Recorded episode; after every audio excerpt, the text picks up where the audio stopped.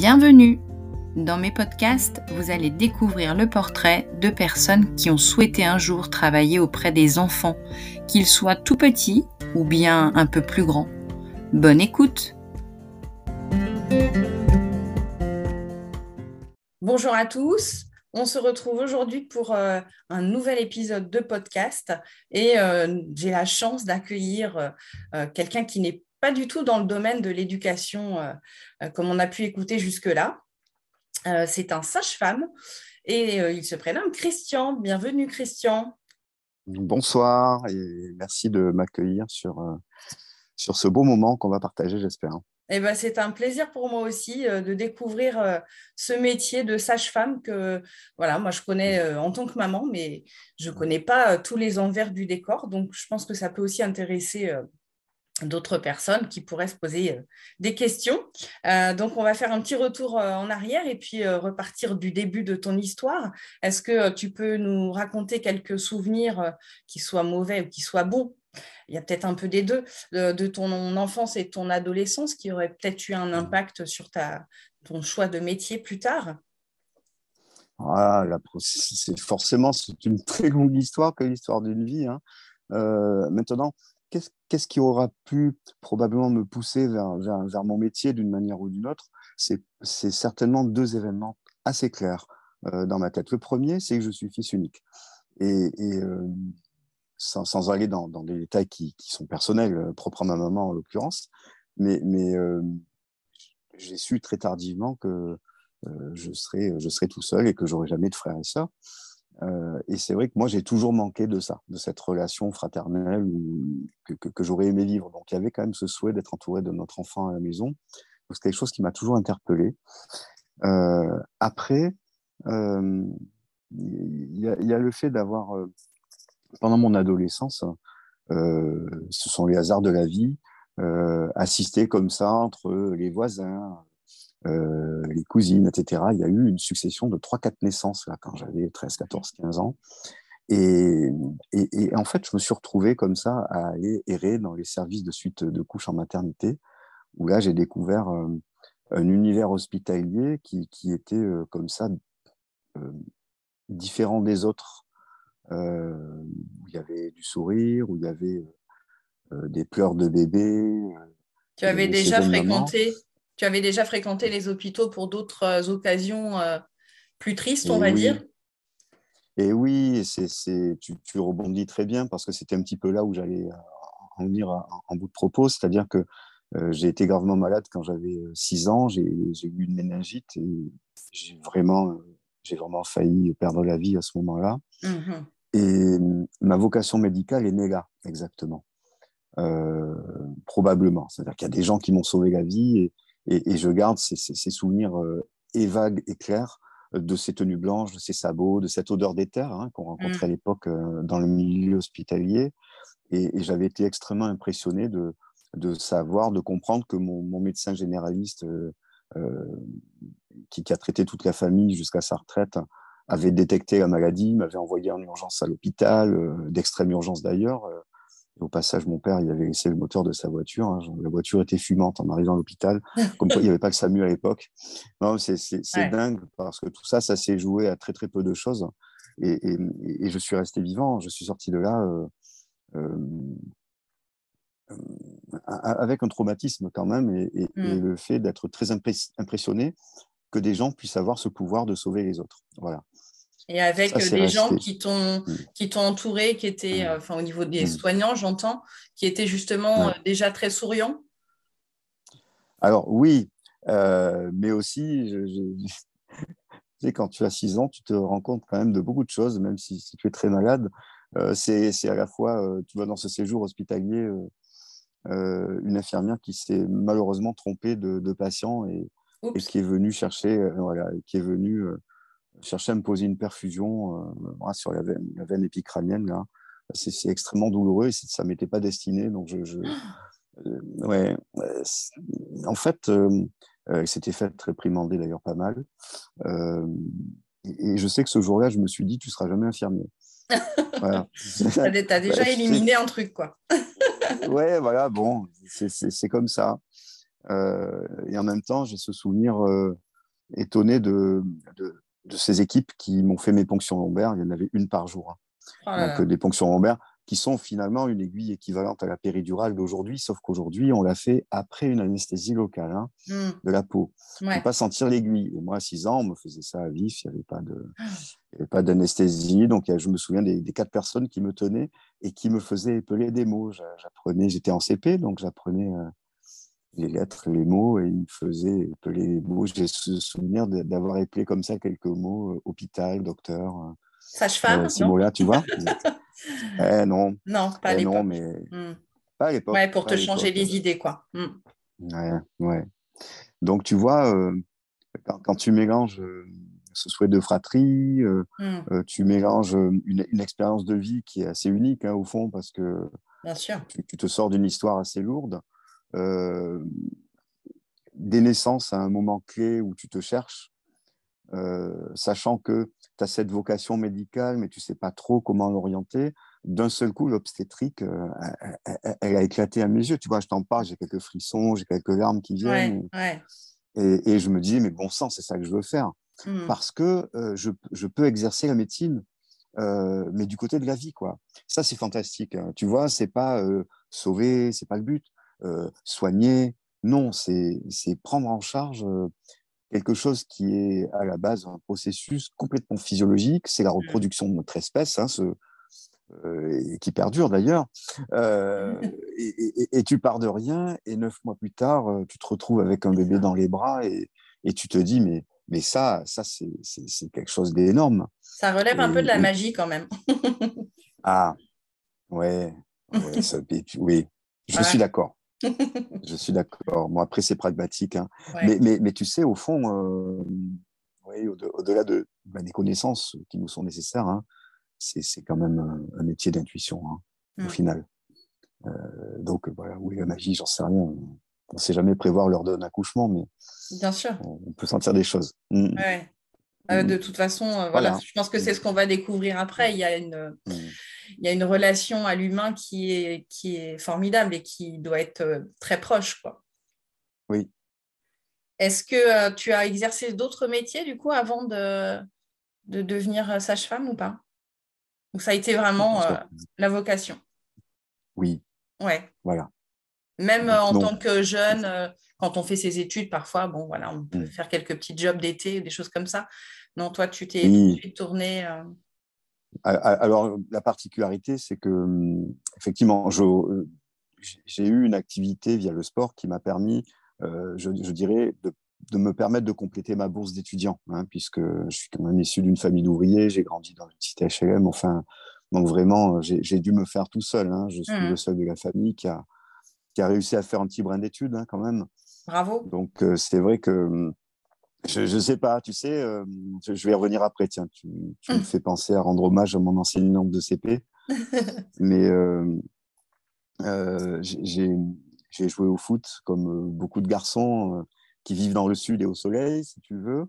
Et puis, toujours dans cette idée de compréhension, de, de respect de jeu, tu vois, de beauté, il y a une certaine esthétique quand même dans, le sport qu'on pratique. Hein. et on peut trouver, pour ceux qui aiment, une esthétique dans, le foot, mais moi j'ai toujours été choqué par les agressions, etc. Et j'aimais ce côté respect des règles. Donc euh, je suis devenu très tôt arbitre. Je me suis formé, etc. Et je me suis retrouvé à 12 ans et demi euh, euh, jeune arbitre et, j'ai été pendant quelques années comme ça le plus jeune arbitre de France en fait pendant ah quelques années en gravissant les échelons et j'ai eu voilà, une petite carrière qui, qui, qui aurait été brisée lors de mon arrivée à Paris mais c'est un autre sujet tu sais Marseille et Paris, ça fait pas bon ménage. Non, ça s'entend pas bien, non.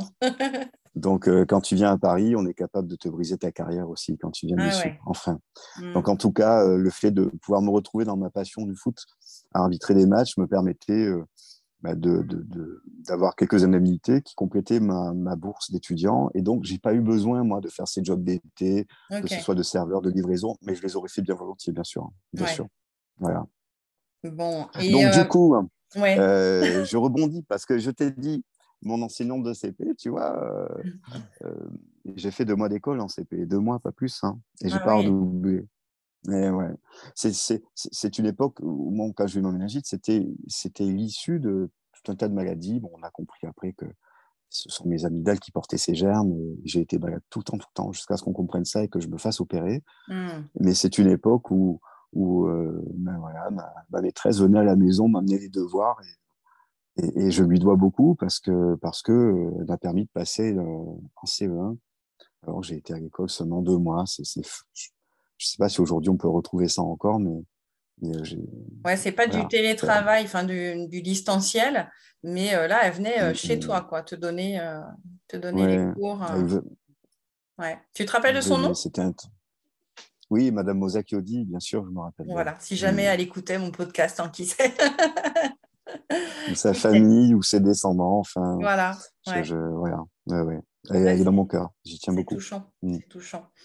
Euh, du coup, pourquoi tu as choisi euh, plus particulièrement cette, euh, cette voie de sage-femme?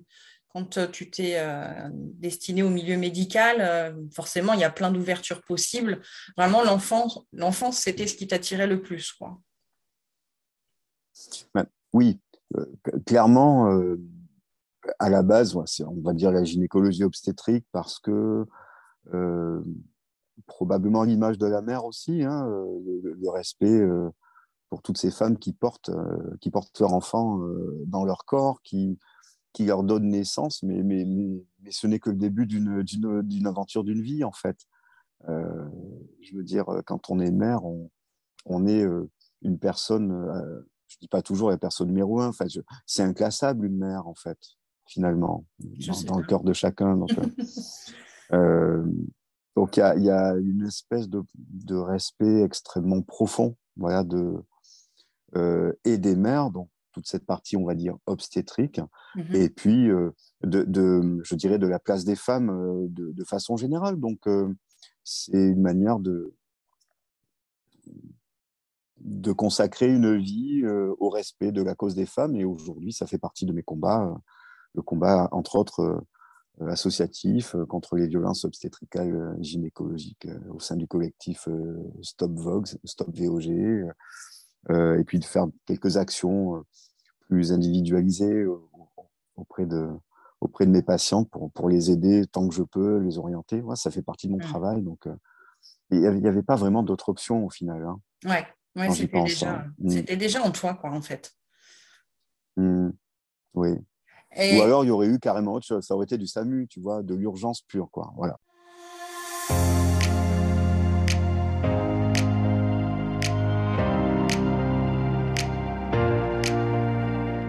Alors du coup, Christian, est-ce que tu pourrais nous dire un petit peu quels sont les objectifs principaux de, ton métier de sage-femme? L'objectif premier, euh, c'est d'être euh, au niveau obstétrical, euh, d'être dans le cadre du suivi de la grossesse normale, de, de l'accompagnement et de la réalisation de l'accouchement normal. Nous n'aimons pas le mot réaliser ou faire l'accouchement normal puisque ce sont les femmes qui accouchent et pas nous. Mhm. Mais on se comprend. Mhm. Euh, et c'est, ce sont ensuite les suites de couches normales. Euh, donc ça, c'est pour la partie obstétrique, ce qui veut dire que notre travail, c'est diagnostiquer euh, toutes les, tous les franchissements de ligne jaune, hein, ce qui pourrait être pathologique, et donc d'intégrer les spécialistes qui peuvent être concernés par ces dérives, qui soient gynécologues, obstétriciens bien sûr, pédiatres, anesthésistes en fonction du moment, et tous les autres spécialistes de la santé euh, dans le décours d'une grossesse, puisque euh, une femme peut avoir tout type de maladie et être enceinte, hein, de fait. Mmh. Donc, euh, on peut vraiment rencontrer absolument tous les spécialistes de la médecine à nos côtés. D'accord. Donc ça, c'est pour la partie obstétrique. En gynécologie, on a un travail dit de suivi gynécologique préventif, c'est-à-dire qu'on peut prendre en charge n'importe quelle jeune femme dès lors qu'elle a ses premières règles jusqu'à la fin de sa vie, dès lors qu'on est dans ce travail de suivi de femmes en bonne santé. Ce qui veut dire que si on a une femme qui présente des pathologies comme un diabète, une hypertension, etc., eh bien, il doit y avoir euh, soit c'est le gynéco euh, qui s'occupe d'elle, soit euh, si on s'en occupe, il faut qu'il y ait le spécialiste concerné qui s'en occupe en parallèle de notre mmh. travail, de la même manière que ce soit en matière préventive, contraceptive et vraiment extrêmement large, hein, finalement. Oui, je vois ça, oui. Tu vois, tu peux avoir les petites infections de la vie quotidienne que tu peux peux traiter. désormais, on passe plus par, les médecins, puisque nous étions autorisés jusqu'à aujourd'hui, tu vois, comme quoi les, choses se font bien. Jusqu'à un nouvel arrêté ministériel qui est tombé aujourd'hui, on peut désormais traiter les infections sexuellement transmissibles et celles de leurs partenaires, qui n'était pas encore autorisé. Tu sais, on est dans un métier un peu, comme on dit, pardon l'expression, mais qui est un peu le cul entre deux chaises. Hein. C'est-à-dire qu'on est, on est une profession médicale et pas paramédicale. On est médicaux depuis 1802 ah et, on n'a pas ce doctorat qui pourrait, on va dire, symboliquement distinguer euh, la profession de, des autres, moyennant quoi. Donc, c'est le suivi gynéco-préventif, donc les frottis, les examens annuels, prescrire les mammos, les échos, les IRM, etc., bien sûr, la contraception, donc les poses d'implants, de stérilet, prescription de pilules, etc. C'est très, peu, connu. Hein. Oui, bien sûr, bien sûr. mais ça grossit, parce qu'on vient beaucoup nous voir en nous disant souvent que, euh, sans faire offense à nos, évidemment à nos camarades gynécologues, mais, que les sages-femmes euh, offrent une écoute probablement euh, un petit peu d'un angle différent et probablement en quantité supérieure à la consultation. Mmh les consultations sont plus longues. Donc, c'est vrai que c'est ce qui plaît beaucoup aussi, le fait de se sentir écouté, de pouvoir partager. Et quelque part, on dit à sa sage-femme des trucs qu'on ne dit pas à son gynéco. Bah, il y a une relation, je pense, qui est différente, oui. Mmh. Mmh. Absolument, absolument. Euh, voilà. Et puis en matière de pédiatrie, c'est la pédiatrie du nouveau-né, c'est-à-dire euh, l'enfant jusqu'à ses un mois de vie. Et ça intègre bien sûr l'accueil à la naissance euh, de ce nouveau-né, quel que soit son, son, son état de santé. C'est-à-dire que même en état de mort apparente, on est habilité et formé pour les réanimer. Bien sûr, en parallèle, le temps de faire appel au pédiatre et que, que le pédiatre arrive, mais voilà ce panel qui est, qui, qui, est extrêmement large et qui permet d'intervenir auprès de la vie des femmes tout, tout le long. Quoi. Ouais. C'est passionnant. C'est ah bah, sûr, tu ne dois pas t'ennuyer. Hein. Il y a toujours euh, plein de choses, plein de facettes. Voilà, quand il y, a, il y a différentes euh, casquettes possibles, de toute façon, dans un métier, on ne s'ennuie jamais. Hein. oui. Et alors, quel parcours tu as suivi pour euh, mmh. devenir sage-femme? J'ai suivi moi un parcours qui n'est plus celui qui, qui existe aujourd'hui. Donc mon parcours à moi qui était un concours d'entrée euh, simple euh, sur la base du niveau bac scientifique. Hein, c'est une époque révolue. Hein. Euh, aujourd'hui, depuis 2001, on accède aux études de sage-femme après la réussite au, concours de la fin de première année de médecine. Mmh c'est cette première année de médecine qui est commune hein, finalement à tous les métiers médicaux. et donc, ensuite, il y a quatre années supplémentaires d'études, ce qui fait cinq années au total et euh, il est question, euh, là, c'est en train d'être euh, d'être discuté. ça devrait être acquis très vite dans les mois qui viennent, qu'une sixième année d'études soit, soit lancée, parce qu'il est bien évident aujourd'hui qu'en cinq années, on n'a plus le temps de faire le tour de, de tous ces domaines. Ce, ce sont des études qui sont extrêmement lourdes à vivre. Hein. C'est très, très, très, très dense.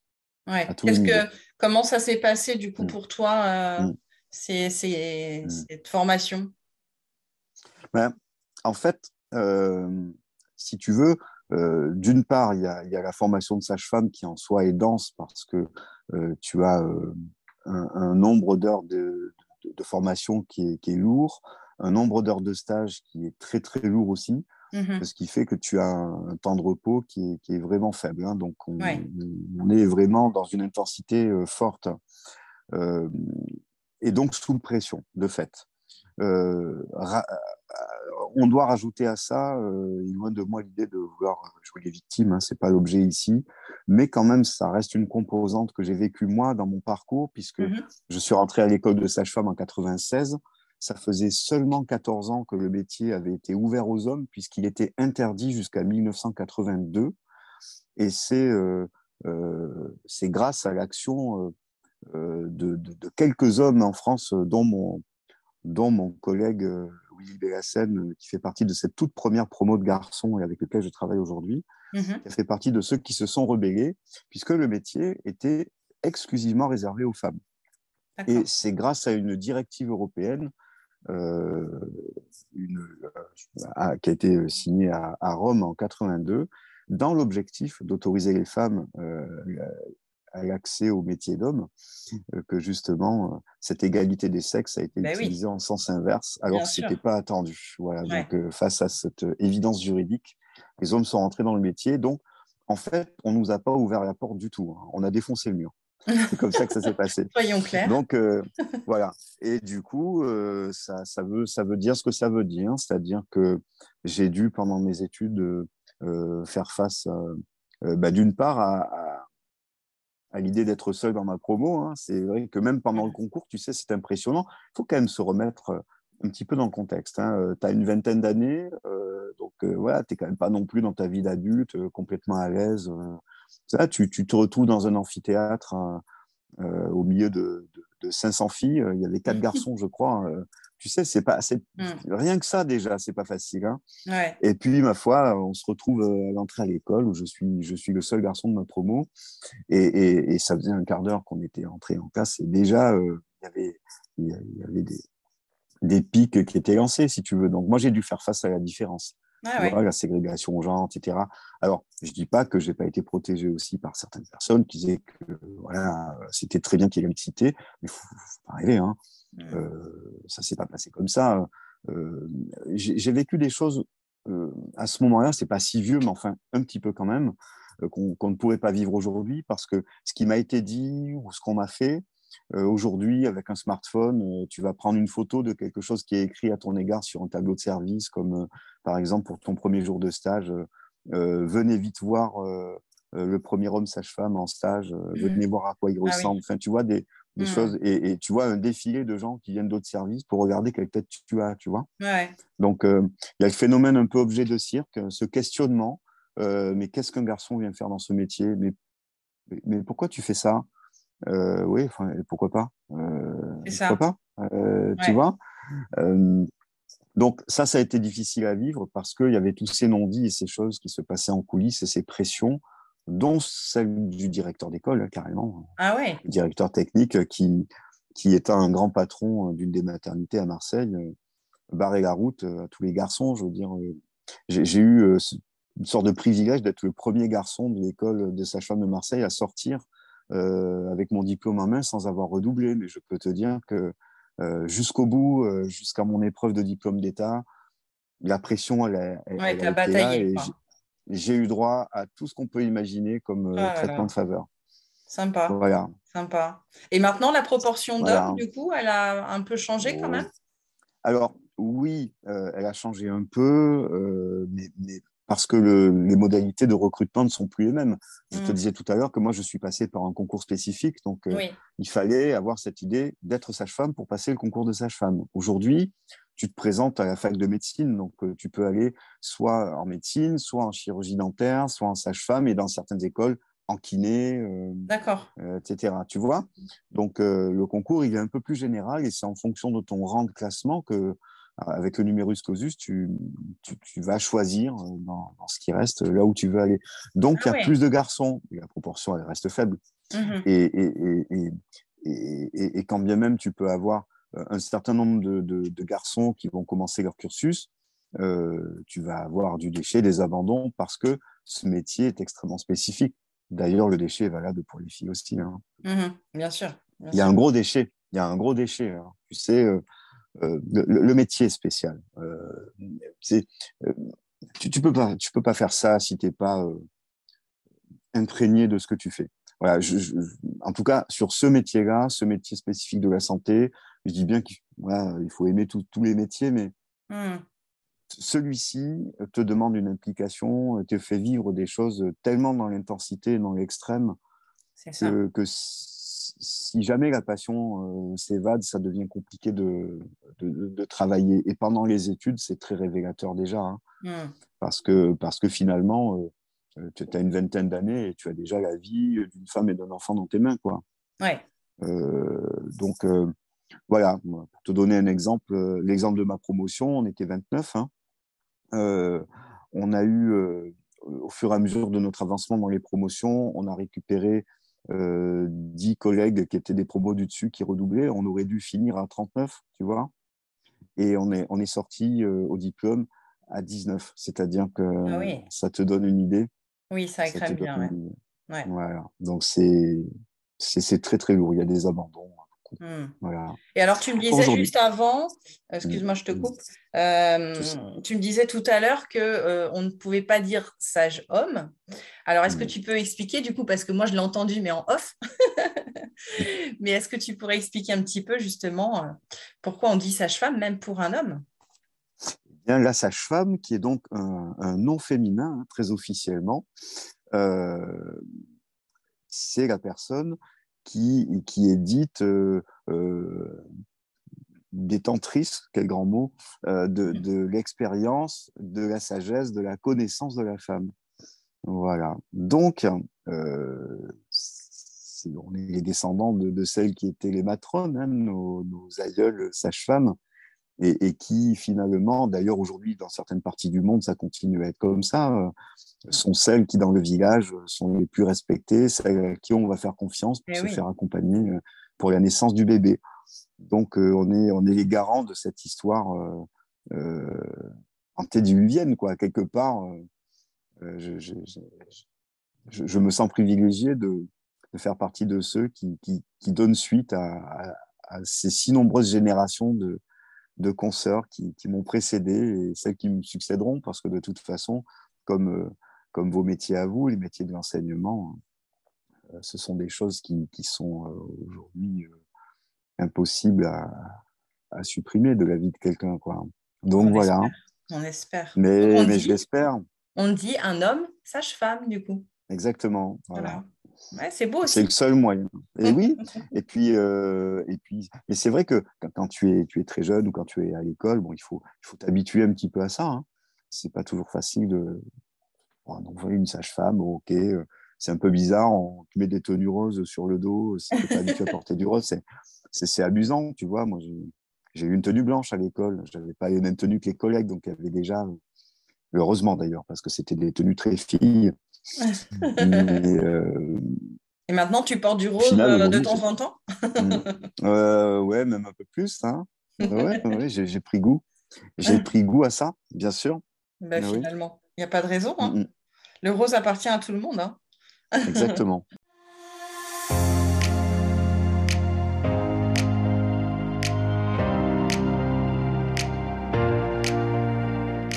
Donc, tes premières difficultés, finalement, ça s'est joué déjà dans tes années d'études. Oui, euh, à l'école, oui, clairement. Euh, exister, exister, voilà. Exister et, moi-même, ça c'est quelque chose de très intime finalement, mais, mais c'est euh, pour moi-même accepter l'idée que je puisse exister. C'est-à-dire, en tant que sage-femme, j'entends, bien sûr. Bien sûr. c'est comment se fait-il que j'ai choisi ce métier et que on veut pas de moi? Qu'est-ce que j'ai de si différent? Qu'est-ce que j'ai fait de mal? Mmh. euh, Tu vois, on,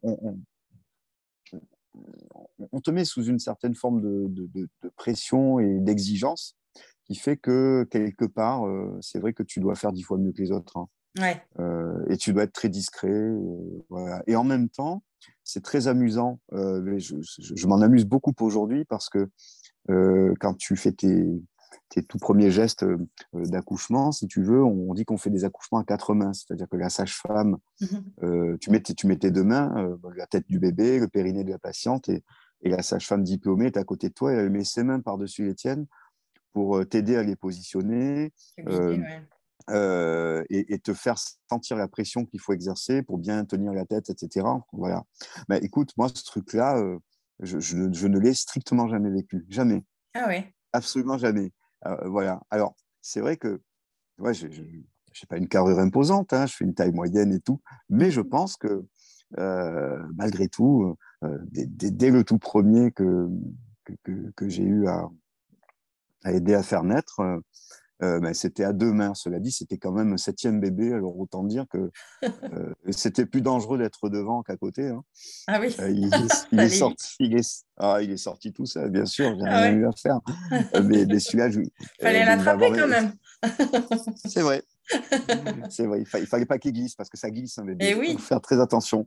mais c'est vrai que tu vois, comme quoi tu peux alors à la fois euh, euh, vivre des situations où on va être beaucoup plus exigeant, et je, suis gentil en disant exigeant, bien sûr, euh, pour ne pas dire plus vache, avec toi, et en même temps, bah, tu peux être amené à faire des choses que les, que les autres font pas. C'est-à-dire que moi, dès le deuxième, quand j'ai vu une sage-femme qui commençait à vouloir mettre ses mains sur les miennes, bah, je me sentais moi déjà en confiance avec le geste en fait. Tu vois, j'avais pas mm. cette peur de la pression, euh, de la pression de la tête. Il faut quand même rappeler qu'un bébé qui pousse une contraction utérine, en tout cas, ça, fait exercer une pression de 40 kg quand même. Hein.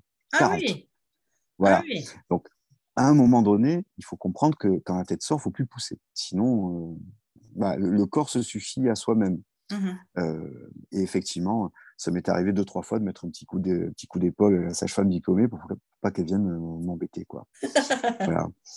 C'était mes petites vengeances. Je faisais ça discrètement parce que si jamais c'était euh, trop marqué, je risquais gros quand même. Hein. Bon, là, on ne dira pas les noms, hein, contrairement à la maîtresse de CP.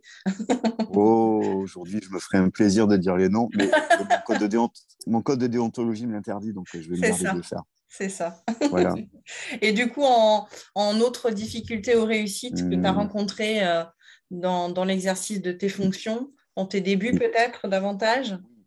Alors oui, euh, tu vois, j'ai beaucoup insisté euh, là sur le, ma propre existence en tant qu'étudiant et en tant que sage-femme proprement dite, tu vois.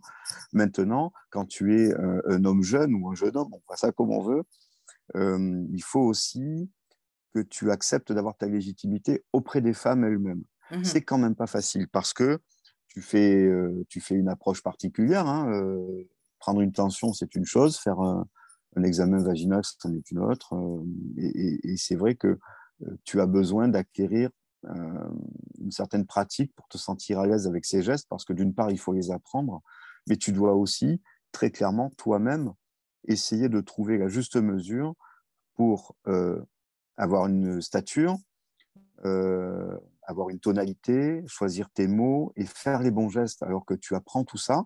Et, je pense que le parallèle avec les, enseignants est le bon aussi. le savoir et le savoir-faire, c'est une chose, le savoir-être, c'en est une autre.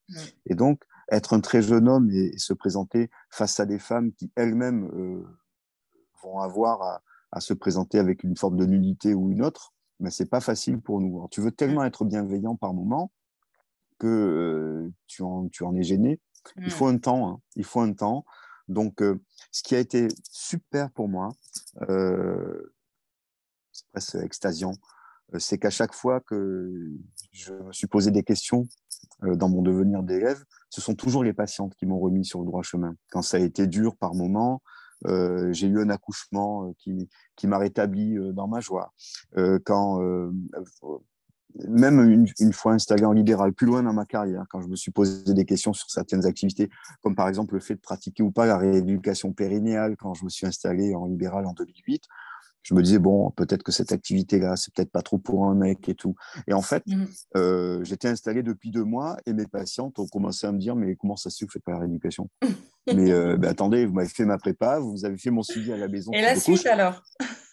Et, la suite, exactement.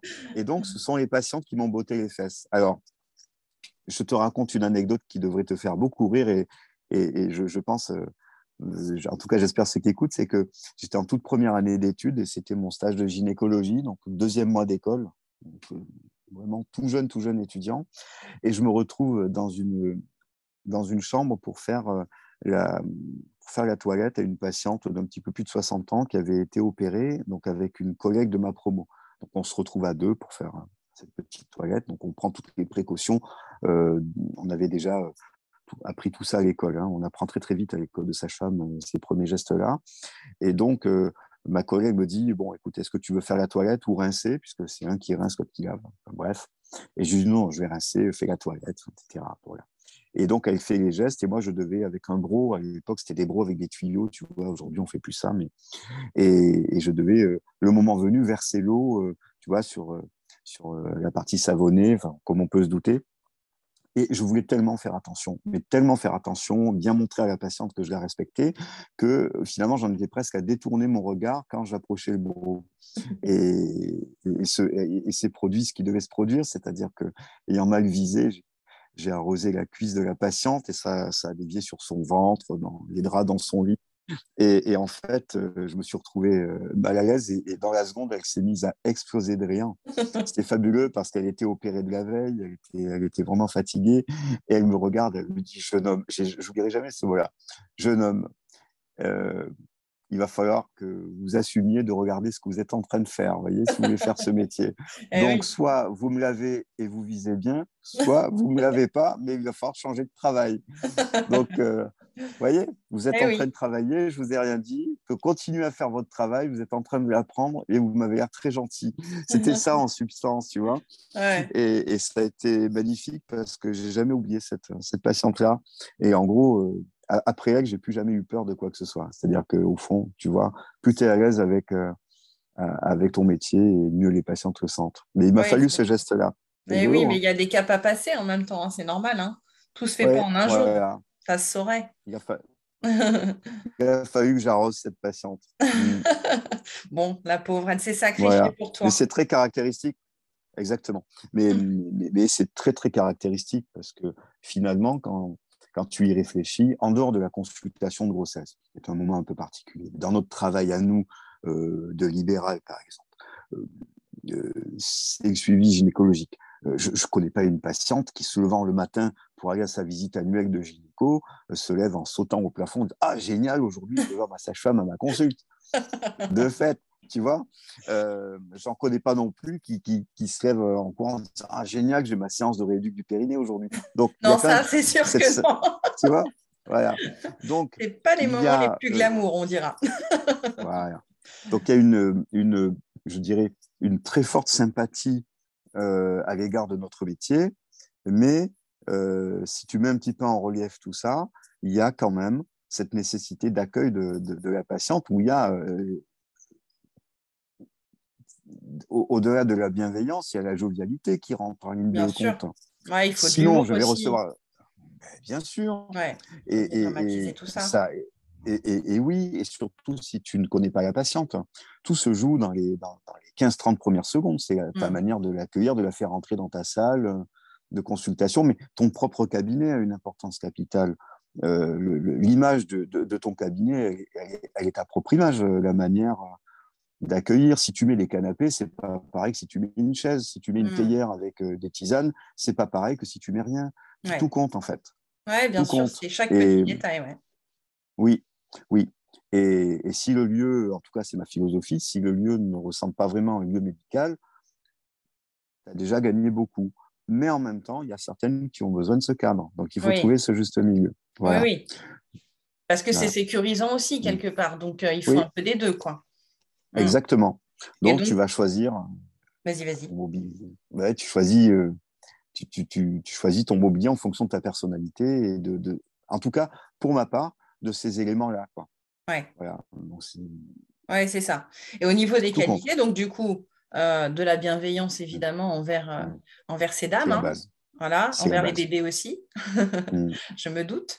Euh, mm. une, façon mm. d'accueillir qui est quand même particulière. Et voilà, comme tu le disais, ces, ces, premières secondes de contact sont, sont primordiales. Qu'est-ce que tu donnerais d'autre comme qualités qui sont nécessaires pour l'exercer au mieux? Nécessairement, quand même, à la base, l'esprit de synthèse, parce qu'il faut être en capacité d'aller réunir des éléments qu'on ne te donnera pas ça, c'est le propre d'un professionnel de la santé, de toute façon. Hein. c'est d'aller euh, d'aller recueillir les informations d'être capable euh, d'aller euh, trouver quelque chose, peut-être, mais aussi recueillir les informations. Ça n'est pas que les informations médicales. On est aussi dans un travail où, il, faut, il faut être capable parfois d'aller chercher quelque chose que la patiente ne, dirait pas ou. Mmh demander comme ça à une patiente si elle a déjà été violentée dans sa vie, tu vois, par exemple. Bien sûr. Voilà. Ou, ou si elle l'est actuellement. Alors, euh, elle peut venir pour quelque chose, mais parfois tu vas sentir autre chose. Mm. Tout ça, ça s'apprend. Donc, il faut des qualités de finesse, effectivement, euh, pour pouvoir euh, poser les bonnes questions de la bonne manière au bon moment, voir certaines choses. Trouver les bons mots. Mm. Oui, oui nécessairement, euh, ça suscite un certain nombre de, de, formations. on a de, gros modules de psychologie hein, mm. euh, qui nous emmènent à, nous permettre de gérer ça. Euh, mais, mais tu sais, le sang-froid, beaucoup. On pense toujours à la salle de naissance, bien sûr, parce que c'est un peu celle dans notre métier qu'on appelle l'uniterraine, quoi. C'est le lieu roi, hein, celui où toutes les vérités se, se cristallisent. Euh, quand tu es jeune étudiant, tu, au tout début, tu rêves de voir des accouchements. Euh, et puis très vite, tu comprends qu'il ne peut pas y avoir un bon accouchement s'il n'y a pas eu un bon suivi, un bon, bon, suivi du travail, un bon suivi de grossesse. Et très vite, tu comprends que c'est un travail de fond, un mmh. travail d'équipe. Euh, et, donc, il faut avoir tous ces éléments-là bien, bien, bien, en tête, en fait. je trouve qu'il faut beaucoup d'humilité en fait dans ton métier parce que oui. tu es en retrait et mm. pourtant tu mm. es essentiel dans cet instant qui est celui d'une femme. Voilà, ça va être l'instant qu'elle se remémorera toute sa vie. Donc euh, il faut être en retrait et en même temps il faut être euh, mm. drôlement présent quoi. c'est très juste. C'est très juste parce que, en tout cas, au moment de la naissance, tu sais que ce qui va se passer va rester gravé. Donc, euh, on, est porteur d'une responsabilité euh, inouïe et, elle est symbolisée par le, remplissage de l'acte de naissance, hein, qui, qui, est ce document qui, qui, te donne le sésame à l'état civil de la déclaration de naissance et de l'existence même de l'identité de l'enfant. Donc, tu rédiges le papier qui dit oui devant l'État, je suis, je suis témoin de la naissance de cet enfant tel jour à telle heure. Hmm. Et donc, euh, je suis le garant de, de la réalité de, de ça. Et, donc, l'enfant existe derrière. C'est le point de départ, euh, je dirais, euh, officiel un petit peu. Mais tu vois, l'humilité beaucoup parce que de toute façon, tu peux avoir mille situations identiques que tu vas être amené à gérer comme il faut la mi-unième, qu'est-ce qui, va, qu'est-ce qui va se passer euh, qui fait qu'elle se terminera pas bien? Est-ce que c'est la malchance? Parce que quand je dis la malchance, c'est, c'est que tout n'est pas juste. C'est pas parce que tu mets en place euh, euh, une réaction médicale que, que, ça va toujours marcher. Sinon, on, le saurait. Hein, si on pouvait toujours mmh. guérir les gens de tout. Voilà. Donc déjà, c'est ça, être humble, c'est de te dire que tu n'as pas la même mise sur tout. Et alors en obstétrique, euh, s'il y a bien une chose qui, est vraie, c'est ça, hein, c'est être humble. Parce que quand tu commences à te sentir trop fort, tu perds les pédales, tu perds, mmh. euh, tu perds tes capteurs, tu vois. Euh, trop de certitude, c'est pas bon. Et, tu mets tout ça dans des situations imprévisibles, donc il faut être capable de réagir à n'importe quel moment, de n'importe quelle manière. Ouais et, dans des moments où euh, tu n'es pas forcément dans ton état physique le meilleur. Euh, il faut être capable de faire la même chose à 4 heures du matin quand tu luttes peut-être furieusement contre le sommeil. Euh, parce que c'est ça aussi. Hein. tu es censé être en forme, mais bon, on est des êtres humains et clairement, on n'est pas fait pour vivre la nuit. Quoi, hein. Voilà, dans l'exercice que j'ai aujourd'hui d'accompagnement global, bah, parfois, euh, voilà, je suis amené à me coucher le soir et puis au moment où je me couche, au téléphone sonne et je pars peut-être pour une vingtaine d'heures. Donc, euh, mmh. il faut avoir aussi cette lucidité. Heureusement, si on sent qu'on lâche, il faut savoir appeler à l'aide. Hein. On n'est pas idiot. Mmh. Euh, mais oui, être capable de d'être lucide tout en étant aussi conscient de sa propre fatigue. C'est pas mmh. facile. Et du coup, une alors, une journée, une journée mm. type, c'est raté. Là, je ne peux pas te demander une journée parce que du coup, il y a aussi des nuits dedans. Mais bon, on va dire euh, un schéma un peu, ce qui serait, ce qui s'approcherait du plus, du plus classique. Ça serait quoi? Alors, si on, si on exclut euh, l'activité imprévisible euh, de patientes qui se mettent à accoucher, que j'accompagne à la maternité, mm-hmm. la journée type d'un libéral, ce sont des consultations sur des journées relativement longues en général, euh, et qui donc vont euh, euh, me permettre d'avoir cette chance de, varier les plaisirs entre une séance de préparation à la naissance, suivie d'une consultation de gynécologie, suivie peut-être d'une pause de stérilet, et puis d'accueillir une patiente peut-être en urgence qui, a, qui, ressent une boule dans le sein et qui a besoin d'être rassurée ou orientée, etc. Puis tu repasses à une consultation de suivi de grossesse et t'enchaînes avec une séance de sophrologie obstétricale, tu vois. Donc, euh, et puis ensuite, tu vas partir sur un domicile parce que tu as une patiente qui, a des contractions et qui est à la maison, à qui tu dois faire un monitoring. Et puis, tu vas aller faire un, domicile suivant pour aller voir une jeune maman d'un enfant de 5 jours qui est rentrée à la maison deux jours avant. Et, tu vas faire savoir, voilà, tu vois, je. Ouais, c'est hyper varié. Hein. montrer un peu l'éclectisme. Et, Et, c'est ça qui est extraordinaire. Et encore, je te parle d'une journée d'une sage-femme libérale parce que mmh. euh, il y a tellement de manières de, l'exercer ce métier, qu'il soit bon, à l'hôpital ou en clinique, bien sûr, que ce soit en salle de naissance, en service de suite de couche, en grossesse pathologique, mais aussi euh, en orthogénie, c'est-à-dire euh, dans les unités qui s'occupent des, des, interruptions volontaires de grossesse, mais aussi dans les services de PMI, dans un cadre euh, je dirais, de prévention totale, hein, avec des, situations aussi euh, sociales très difficiles. Euh, et puis, ce sont aussi les sages-femmes enseignantes, puisqu'il faut bien apprendre son métier. Bien sûr. Donc, nous aussi, dans nos métiers, nous enseignons et, nous transmettons. Et, puis, dans le cadre de notre exercice, on accueille des élèves en stage aussi. Donc, hmm. Donc voilà, on a ce travail de, transmission de connaissances permanent. Voilà, c'est vaste, hein, tu sais. je t'ai raconté une de mes journées type, mais ben oui, puis ça varie euh, d'une journée à l'autre. C'est l'avantage. Exactement. Et euh, Donc j'ai la chance de ne pas m'ennuyer. Pardon? J'ai la chance de ne pas m'ennuyer. Ah oui, ça je me doute. Ouais. Tes journées euh, doivent passer à vitesse grand V. oui, je, je, je, n'ai pas parlé d'administratif, mais c'est quand même une tâche extrêmement lourde et on n'est absolument pas aidé euh, par les instances officielles d'assurance maladie, les mutuelles. Enfin, on est vraiment, vraiment, vraiment barrière. Ah ouais. Ça, c'est compliqué.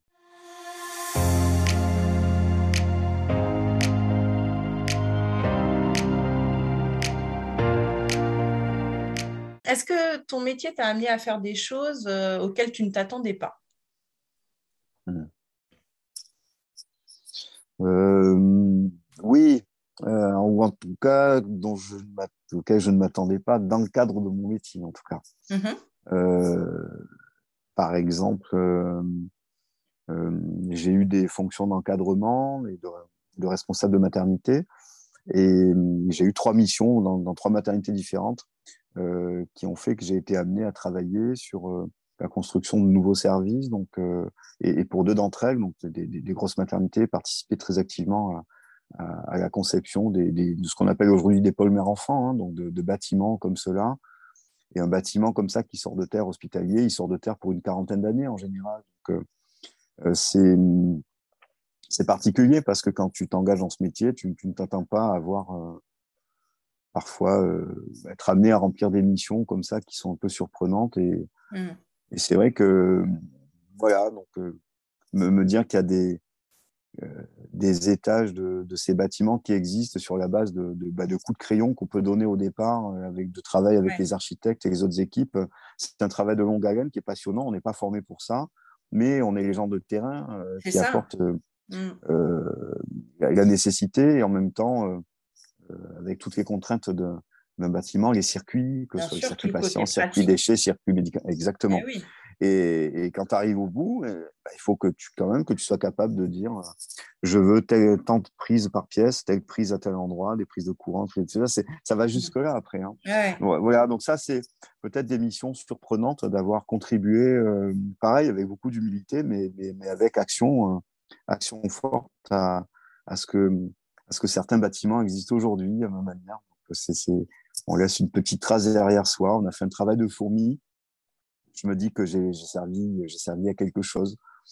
Euh, voilà, ça c'est, ça fait partie des, quelques, missions surprenantes. Après, euh, je dirais que c'est le plus, le plus étonnant après tout, tu mmh. vois, parce que c'est ce qui s'éloigne de l'humain, mais c'est mettre quelque chose au service de l'humain. Oui, complètement. Euh, après, ce métier est tellement vaste, si tu veux, euh, possibilité d'action que on pourrait citer d'autres choses, mais ce, serait beaucoup plus proche de ma fonction première. Là, c'était plus des fonctions managériales qui étaient, mmh. qui étaient les miennes. Donc, euh, c'est plus ça. Voilà. Moi, je dirais que c'est ça qui m'a un peu surpris euh, d'être euh, d'être si jeune dans des missions si, si, lourdes, en fait. Tu vois, ou même me voir confier mon premier poste de responsable de maternité dans une clinique, en plus, où tu n'as pas de chef de service, si tu veux. Il n'y a pas de chef de service en privé. Ah oui. Euh, proprement parler. Donc, euh, tu te retrouves comme ça euh, avec à 26 ans en charge d'une maternité. Enfin, c'est c'est très impressionnant au départ. Ouais, j'imagine, ouais. bon. mais ça se fait et puis on en sort grandi. Oui, oui, mais oui, parce que tu sais, dans, dans, dans, des fonctions d'encadrement, on t'oblige à prendre d'une certaine hauteur. Cela dit, si les choses font que on t'y place, parce que j'ai rien fait pour y aller hein, d'ailleurs, c'est que peut-être tu, tu, tu, manifestes une envie de prendre de la hauteur et de participer à la progression de l'équipe, à, à l'idée de, de fédérer aussi tout le monde autour d'une philosophie de travail. Enfin, mmh. c'est compliqué de contenter tout le monde. Hein. Euh, voilà. Donc oui, oui, ça m'a obligé très vite à, prendre de la hauteur et, et, même à un moment donné à prendre une vraie décision très claire pour ma carrière parce que il a été question à un moment donné que on me confie en parallèle une deuxième maternité, c'est une maternité privée, mais, dans l'objectif très affiché euh, d'être dans une évolution de carrière pour, occuper dans le groupe à terme euh, un poste de directeur de clinique, tu vois, donc mmh. faire un parcours comme ça, euh, où il y a, bon, voilà, ton, directeur te, te profile et t'explique qu'il aimerait bien te, te voir évoluer là-dedans, quoi. Et, et, j'ai fait ce choix de, de, de, non seulement de ne pas y aller, mais après de quitter et de rejoindre l'hôpital public où j'avais une mission magnifique qui m'attendait, qui n'aura pas vu le jour en l'état. Elle aurait été sublime, mais, mais ce n'est pas de mon fait.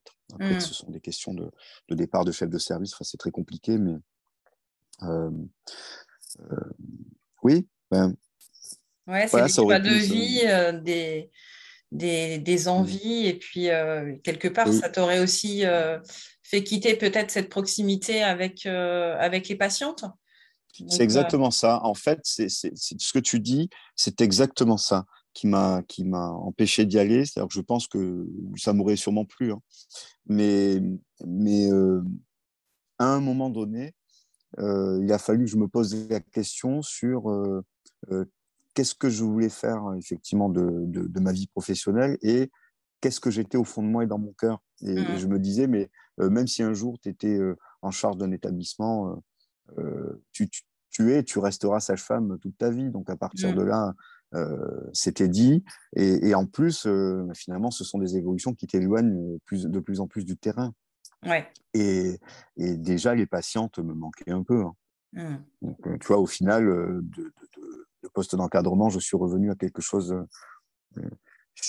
plus, plus, plus direct, quoi, en libéral. Là. Ouais. Et en plus, euh, les patientes qui viennent me voir, euh, elles font le choix délibéré de venir me voir moi, si tu veux, quelque mmh. part.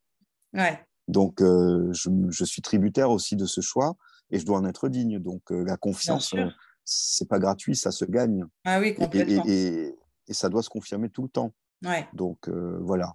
J'ai fait le choix de, de rester celui que je suis. C'est ça, c'est ça. Mais bon, avec des projets donc, c'est toujours bien. Oui. Est-ce que mais tu... avec des projets. Ouais, mais c'est ce qui fait, c'est ce qui fait vivre aussi. Hein. Si on n'a pas de projet, euh, c'est c'est triste la vie. oui, exactement. Est-ce que tu peux, euh, pour, euh, pour clore quand même cette interview, nous raconter un, un, meilleur souvenir que tu as vécu ou un pire aussi mm. Je te laisse le choix. je, je, vais essayer de faire les deux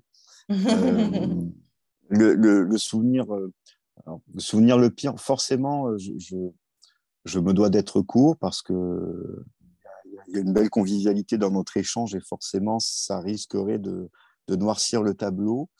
Euh, mais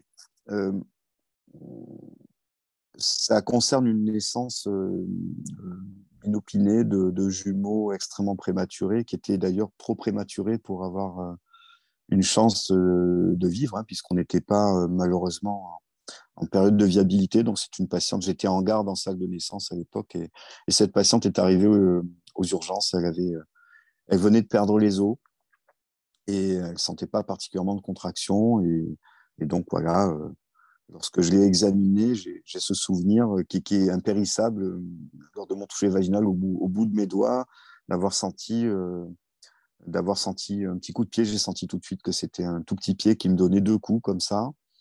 Et j'ai compris tout de suite, au vu de son terme, que d'une part, euh, euh, l'accouchement allait avoir lieu de façon inexorable euh, et, que, et que ses enfants n'allaient avoir aucune chance, même s'ils étaient nés dans la meilleure maternité avec le plus grand service de néonat.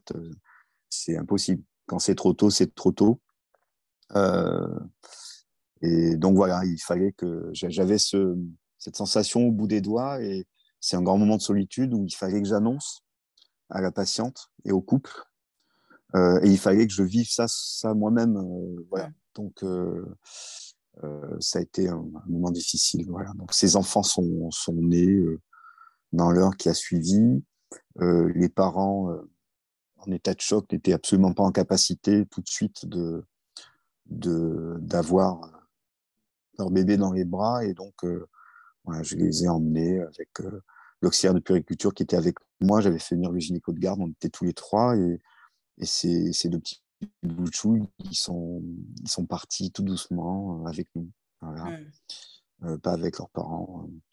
Voilà, ça reste un moment euh, difficile, mais j'ai cette sensation que pour eux, pour ces petits, on a, on, a fait du mieux qu'on pouvait pour, pour les accompagner, voilà, pour qu'il n'y ait surtout pas de souffrance et que tout se fasse dans une extrême douceur, si tant est qu'on puisse parler de douceur dans ces moments comme ça. Mais euh, voilà, encore aujourd'hui, je me dis que euh, c'est très douloureux, mais qu'en même temps, on ne pouvait rien faire. En tout cas, euh, même 20 ans après, aujourd'hui, on ne pourrait rien faire non plus. Et, je me dis qu'après tout, ben, c'était pas plus mal que ça soit tombé sur moi, quoi. Quelque part, on avait le temps de le faire, il n'y avait personne d'autre. Peut-être que d'autres collègues, dans d'autres circonstances, auraient eu une autre patiente qui accouche en même temps, auraient dû ça aurait été compliqué. Je trouve qu'on avait la chance d'avoir le temps de s'occuper d'eux. Et ces petits sont, voilà, sont, ils, sont, ils sont partis avec nous et on les a ramenés euh, seulement après quand les parents étaient pris dans leurs bras. ça, c'est, mon, c'est clairement mon souvenir le plus douloureux parce que c'était une très grosse épreuve à, à vivre et à affronter. euh, la, la, la, plus belle, en revanche, elle est, elle est sûrement difficile à trouver parce que justement, moi, je suis privilégié de faire ce métier-là. Mmh. Donc, des belles histoires de naissance, heureusement, euh, J'aspire à en vivre encore de nombreuses. Donc, je suis un grand privilégié de la vie de pouvoir être euh, aussi proche de, tous ces couples et de, gens qui nous font cette confiance et, de vivre des choses extraordinaires, puisque la naissance, c'est un moment unique dans une vie. Et, moi, j'ai eu cette chance de le partager tellement, tellement, tellement de fois. Euh, et, ça va continuer, que je me sens privilégié. Bon, malgré tout, il y a quand même une histoire. Euh, il y a quand même une histoire, et c'est l'histoire euh, de ce petit Lucas. Alors encore une fois, c'est comme quoi, tu vois, c'est une histoire de naissance très prématurée. Mhm. Et là, c'est une patiente, en l'occurrence, que j'avais en accompagnement global.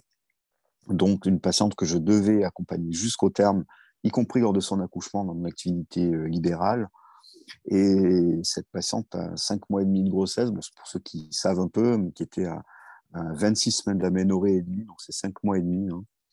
Euh, me téléphone en plein milieu de la nuit euh, euh, en me disant qu'elle a perdu euh, deux, elle a deux, trois taches de, sang rosé sur sa culotte, donc elle a pas mal au ventre et sans rien, elle n'a pas perdu de liquide. Enfin bon, je ne vais pas trop aller dans le détail, pas forcément ça qui est intéressant, mais j'ai absolument aucun élément qui m'indique qu'il faut qu'elle aille dans une maternité de type 3. J'ai bon, je veux juste me rassurer en la voyant tout de suite. Je lui propose qu'on se voit à la maternité pour qu'on fasse le point quand même. Et, et arrivé à la maternité, elle ne sentait rien du tout, du tout, du tout. Et en réalité, le monitoring a montré qu'elle avait des contractions euh, nombreuses qu'elle ne sentait pas. Et ah son col était déjà bien dilaté, donc elle était en, en milieu de travail sans s'en rendre compte, en fait. Mmh. Euh, ce qui fait que euh, le transfert était impossible à ce moment-là vers une maternité de type 3, puisque là, il lui fallu, à l'idéal, que elle soit dans une maternité de type 3, puisqu'il y a des services de néonatologie, prendre en charge l'enfant sur place, etc. Donc, il fallait prendre en charge là où nous étions et ensuite organiser un transfert avec le SAMU pédiatrique. Mais il fallait que nous assumions euh, la naissance sur place pour euh, ne pas prendre le risque que la naissance ait lieu dans une ambulance. En tout cas, c'est comme ça qu'on marche, mmh. le protocole d'aujourd'hui. Euh, pareil, donc, ça, ça, a pris la nuit, hein, mais ce petit, ce petit aîné, il pesait un petit peu plus de 800 grammes. Euh, donc c'est quand même euh, compliqué. C'est une histoire complètement folle parce que on s'attendait au pire, bien sûr. Hein. On avait préparé les parents au pire. Le SAMU pédiatrique est sur place euh, pour la naissance. cet enfant, en sortant, essaye de respirer, ce qui est déjà, ce qui est déjà presque un exploit. Et il se tient bien. Je le confie très vite euh, au, pédiatre pour la prise en charge immédiate. La pédiatre du SAMU pédiatrique et c'est ahurissant. Euh, commence à avoir la tête qui tourne en l'intubant. Euh, il n'avait pas mangé depuis, on l'a su qu'après, depuis le matin et on était en plein milieu de la nuit. La, pédiatre euh, du SAMU dit Attention les gars, je vais tomber, je me sens mal. Elle tombe par terre, elle s'évanouit quasi. Le pédiatre de la clinique était là aussi, hein, donc il prend le relais, mais on se retrouve à deux, moi et lui, à donc, ventiler cet enfant et le faire respirer. Bref, je résume, on finit par prendre en charge sa réanimation. Euh, effectivement, pendant 45 minutes, comme ça, c'est moi qui tiens ce masque hein.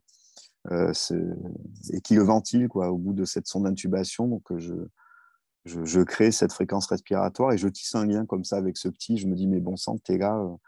Je, je, me dis, mais je me refais le film, et si j'avais su, est-ce que j'aurais dû envoyer ta maman Tu vois, je me refais tout le truc comme ça, et en même temps, j'ai rien à mettre sous la dent. D'ailleurs, a posteriori, quand on a refait l'histoire avec les équipes, hein, bien sûr, euh, tout le monde a validé le fait que j'avais aucun moyen de savoir euh, euh, qu'il fallait faire autrement. Donc, j'aurais pu être en erreur. Hein, voilà. Hmm. Tu leur parles au bébé quand c'est comme ça? Ah oui, bien sûr, bien sûr. Il faut qu'ils s'accrochent hein, parce que hmm. là, ils sont entre la vie et la mort. Alors, pourquoi cet enfant, c'est mon meilleur souvenir aujourd'hui Parce que il part en réanimation dans une grande maternité parisienne. Je suis obligé de, de, taire un peu tout ça pour des raisons de, de, confidentialité, mais je vais pouvoir citer son prénom. Mhm. Euh, et ce petit Lucas euh, est parti pour trois mois d'hospitalisation de fait, puisqu'il a cinq mois et demi. Je prends de ses nouvelles tous les jours auprès de ses parents. Mhm. J'ai les photos. Euh, tu vois, je, suis très ému d'en parler encore aujourd'hui. Oui, je vois ça. Ça, mhm. ça, date un peu. Et, et, cet enfant, au bout de 48 heures, se voit avec une capacité respiratoire hors norme en Lex-tube. Pour ceux qui comprennent un peu, on lui enlève sa, sa sonde qui permet de, relier le respirateur. Enfin, c'est inouï. J'avais jamais vu ça avant. Mmh. Alors, il y a bien eu des allers-retours, on a remis, réenlevé. Mais en fait, cet enfant se réhabilite comme euh, c'est assez rare que ça puisse se faire.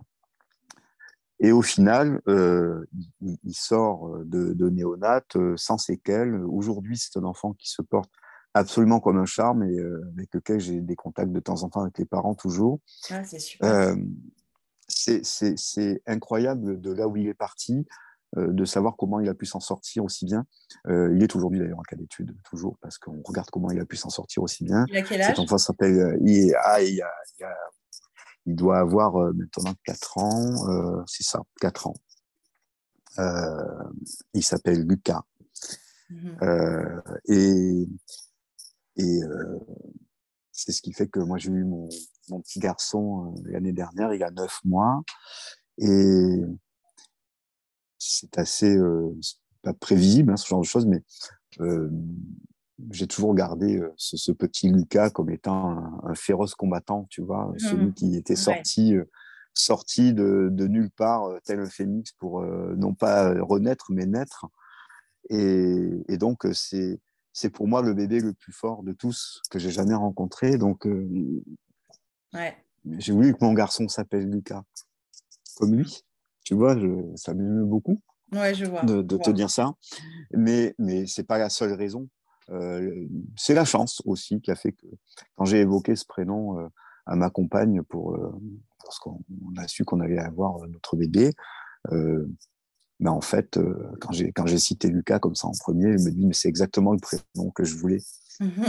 et, donc euh, notre choix de prénom a duré, il a duré 10 secondes en fait. Ce sont des comme ça des circonstances de vie. Euh. Voilà, donc c'est ça, c'est l'histoire de Lucas, ce garçon de, 800 grammes qui s'en sort, qui survit à tout parce qu'il a survécu à tout. Et pour moi, c'est le plus fort de tous, quoi. Mmh. Et parce que tu étais là aussi, hein, parce qu'il faut pas se leurrer derrière tout ça, il y a aussi un homme mm. euh, qui a su l'accompagner euh, comme il fallait, qui lui a peut-être dit aussi les mots euh, qu'il fallait pour qu'il se batte. C'est un tout, en fait. Hein. Certes, certes mais c'est surtout, c'est avant tout une équipe. Ouais. C'est une équipe, et puis ce sont des parents qui ont, qui ont été incroyables parce qu'à cinq mois et demi, tu n'es pas prêt à avoir ton enfant et, et ils ont été d'une dignité sans nom, même si mm. j'ai passé la nuit à les préparer. Tu, tu prépares pas une naissance à cinq mois et demi en une nuit, quoi. Bien sûr. Et c'est un couple qui a été, euh, mais, d'une, mais je suis sûr que si ça s'était mal terminé, ils auraient été très dignes ce, ce, sont des, des, personnes pour qui j'ai un profond respect. Ils ont été, ils ont été magnifiques, voilà, magnifiques à tous les sens du terme, à nous, à nous conserver la confiance, nous laisser travailler, et eux être dans, dans ce vécu, eux aussi avec humilité, tu vois faire face après les trois mois d'hospitalisation avec humilité. Non, c'est une histoire humaine très très forte. Hein. Donc mmh. euh, voilà, c'est moi, c'est mon gynéco, c'est les pédiatres, c'est euh, mmh. l'équipe de réa, c'est tout un service de néonat. C'est monstrueux hein, les moyens qu'on engage humains, matériels pour, euh, pour maintenir un enfant comme ça en vie correctement. Mmh en tout cas, si jamais, euh, si jamais il y a les maîtresses de maternelle qui ont un petit Lucas euh, dans leur classe, qu'elles se méfient, c'est peut-être un, euh. grand combattant. en tout cas, s'il y a bien une chose dont, j'ai hâte le concernant, c'est de savoir, c'est de savoir ce qu'il va devenir, parce que je me dis qu'il est forcément venu pour quelque chose de spécial. Hein. Ouais. Euh, il n'est pas venu pour rien sur cette terre, celui-là. Hein. Ouais, s'il s'est battu aussi fort. non, ce petit bonhomme, euh, je ne compte pas le lâcher. Je, veux le regarder de loin. Et c'est d'ailleurs le seul enfant à qui j'ai, j'ai écrit une longue lettre, une très longue lettre, euh, que j'ai remise à ses parents quelques, quelques temps après, à peu près un an après, après qu'il soit né. Et je leur ai remis cette lettre en leur disant que si un jour ils avaient envie, ils pourraient lui donner quand il serait plus grand en âge de comprendre. Ah, c'est super. C'est super. Quel parcours. Hein. Voilà. Hein, c'est hyper touchant tout ça. Mmh. C'est euh, voilà, mais c'est en fait euh, quand, quand c'est des histoires euh, de vie, ça touche forcément plus. et mmh. voilà, je suis admirative de ton métier. j'ai l'impression, voilà, comme je te disais tout à l'heure, que les sages-femmes sont un peu les magiciens et les magiciennes de la vie. Alors même s'il y a un côté très technique derrière tout ça, ben, il y a quand même une petite part de, magie et puis euh, Oui, ça suffit pas à la technique. Euh, ouais, mmh. c'est très chouette. C'est avant tout, euh, tu sais, on a, nous, notre rôle, c'est on est des passeurs. Hein, euh, tu, disais très bien tout à l'heure, tu parlais de discrétion, tu parlais de, de savoir garder sa place. J'ai tenu à le préciser on, ne fait pas des accouchements, on accompagne les femmes qui accouchent. Et, même lorsqu'il s'agit de césarienne, la césarienne, c'est un accouchement dit par la voix haute. Donc, euh, une femme accouche même par césarienne. Donc, euh, nous, euh, on est juste là pour être sur, sur le chemin, faire ce qu'il faut, faire ce qu'il faut le plus discrètement possible, en effet. Ouais. Bah, écoute, je te remercie énormément pour cette, euh, cette belle interview. Hein. J'espère que, que ça parlera aussi à d'autres personnes, mais en tout cas, j'ai été ravie de, de t'écouter. Euh, je sais qu'on peut te retrouver euh, sur Facebook, sur Instagram, donc je mettrai les liens dans, la, dans le descriptif. Tu vois, je suis émue moi aussi, en fait, de t'avoir ben Oui. Ah, tu vois, comme quoi l'émotion, ça se, ça se transmet de ça toute se façon. Transmet, hein. exactement. Mais bien sûr. Et puis, euh, euh, bah, je sais que tu as des beaux projets à venir, alors je te souhaite une très belle continuation pour ces projets. Oui, j'espère que je pourrai euh, effectivement arriver, arriver au bout de mes peines. Et, c'est évidemment sur, sur les réseaux sociaux que je vais le faire savoir si ça eh ben, Je n'hésiterai pas à relayer tout ça avec plaisir. Mais je prépare effectivement, je prépare un un très gros projet de centre euh, dédié aux femmes et, quelque chose d'inédit qui n'existe pas en l'état aujourd'hui et, dont j'espère euh, qu'il fera plein de petits clones partout pour que vous puissiez avoir, vous toutes, des, des lieux où vous arrêterez de, errer à droite et à gauche pour chercher des praticiens d'une spécialité ou d'une autre, hein, où vous pourrez euh, aller avec vos enfants en toute tranquillité à vos consultations et ne pas être embêté dans ce côté euh, comment gérer l'enfant pour aller en consultation, en fait, des endroits où il y a du répit pour les parents. Ce répit parental mmh. qui est, qui est un tel manque, un tel manque, et puis surtout de l'accompagnement aux parents aussi. Oui, ça, il y a besoin. Mmh. On est seul, donc euh, c'est vraiment extrêmement éclectique le lieu que, que, que j'imagine. Je suis en plein dedans, donc j'espère que ça va voir le jour, mais c'est un beau. Euh, oui, oui, oui, 2022, en, 2022, c'est sûr, ça, voilà, on saura. Voilà, eh ben, merci pour tout. Et puis, ben, une très belle continuation à toi alors. Merci beaucoup de ta confiance et j'espère que j'aurai euh, dignement représenté euh, mes concerts et mes confrères en tout cas. Sans aucun doute. Cet épisode est à présent terminé.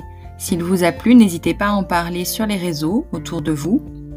Et retrouvez-moi prochainement pour un nouvel épisode. À bientôt!